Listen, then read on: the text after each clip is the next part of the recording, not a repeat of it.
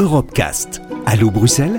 Présenté par Thomas Cox et Ulrich Heugeveld. David Cameron annonce qu'il va organiser un référendum sur le maintien ou la sortie de son pays sur Euradio.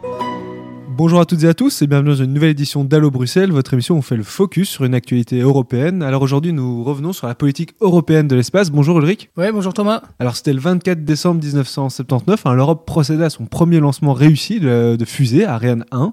Ce lancement inaugurait l'Odyssée spatiale européenne. Où en est-on 40 ans plus tard Ulrich? Oui Thomas, en fait cette histoire euh, spatiale européenne, elle avait commencé euh, bien avant avec la création euh, dès les années 60 des premières agences européennes spécialisées dans, spécialisées dans le domaine, même si bien sûr cette date de 1979, elle est effectivement euh, marquante pour l'Odyssée euh, spatiale européenne avec ce premier lancement euh, d'Ariane. Ariane, c'est le nom donné à toute une génération de, lanceurs de, satellites européens.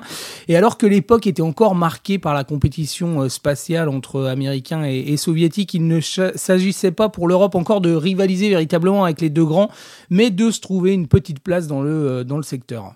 Alors on parle d'un programme européen, mais qui a toujours été dissocié des institutions communautaires. Hein. Ah oui, une grande partie des initiatives européennes en matière spatiale ont été et sont toujours prises dans le cadre de ce qu'on appelle l'ESA, l'Agence spatiale européenne, qui n'est pas une agence de, l'Union, mais qui regroupe 20 États membres, dont 18 sont également membres de, l'UE, un peu comme Airbus en fait. Alors une politique spatiale marquée bien sûr par les succès d'Ariane, hein, mais également par d'autres programmes euh, un peu moins connus. Oui, euh, tout à fait. Il y, a, trois projets dans lesquels euh, l'Europe brille dans le domaine spatial. Il y a bien sûr Ariane, Ariane dont la sixième version doit être lancée en 2021, mais qui fait face à une euh, concurrence, notamment du secteur privé avec euh, SpaceX évidemment au, premier chef. Il y a bien sûr aussi le projet euh, Copernicus consacré à l'observation de, la Terre où des satellites donnent des informations sur l'environnement, le climat ou encore l'agriculture. Et puis il y a aussi le programme Galileo qui vise à doter l'Europe d'un système de positionnement et de datation autonome.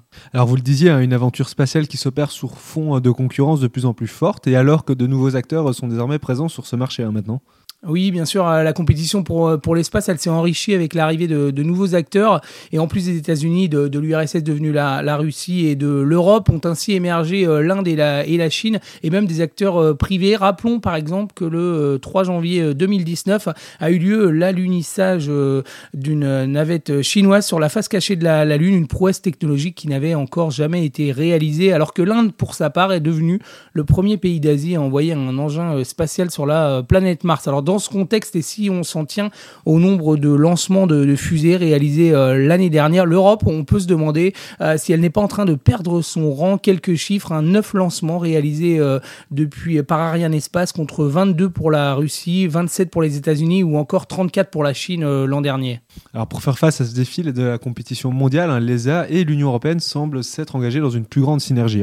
Oui, tout à fait. Depuis la fin des années 90, l'ESA et la Commission européenne ont entamé un rapprochement avec un accord cadre hein, euh, entre, ces deux euh, entités. Et l'Union euh, européenne compte aujourd'hui parmi, les plus gros contributeurs de l'Agence spatiale européenne, même s'il y a toujours à côté de cette ESA des programmes nationaux et certains pays ont même des agences spatiales nationales. Alors fin janvier, de nombreux décideurs européens se sont réunis hein, pour réfléchir aux nouveaux objectifs euh, de, ce secteur et revoir les ambitions à la hausse, je pense. Oui, c'était en janvier dernier, euh, Thomas, pas moins de neuf commissaires européens, des ministres et industriels du secteur se sont retrouvés à Bruxelles afin de fixer euh, de nouveaux objectifs. La, Commission s'est engagée à revoir à la hausse son budget dans le domaine. On passerait de 11 milliards d'investissements pour la période 2014-2020 à 16 milliards pour cette période qui s'ouvre 2021-2027, mais dans un, un contexte où on l'a dit, Hein, euh, l'Europe dans le domaine spatial est concurrencée de, toutes parts. Un investissement euh, massif et important euh, malgré le départ des, Britanniques. À voir si, si ces engagements survivent à la crise sanitaire et économique que nous traversons, hein, bien sûr. Merci beaucoup Eric, à très bientôt. Merci Thomas, à bientôt. Retrouvez l'intégralité des Europecast sur euradio.fr.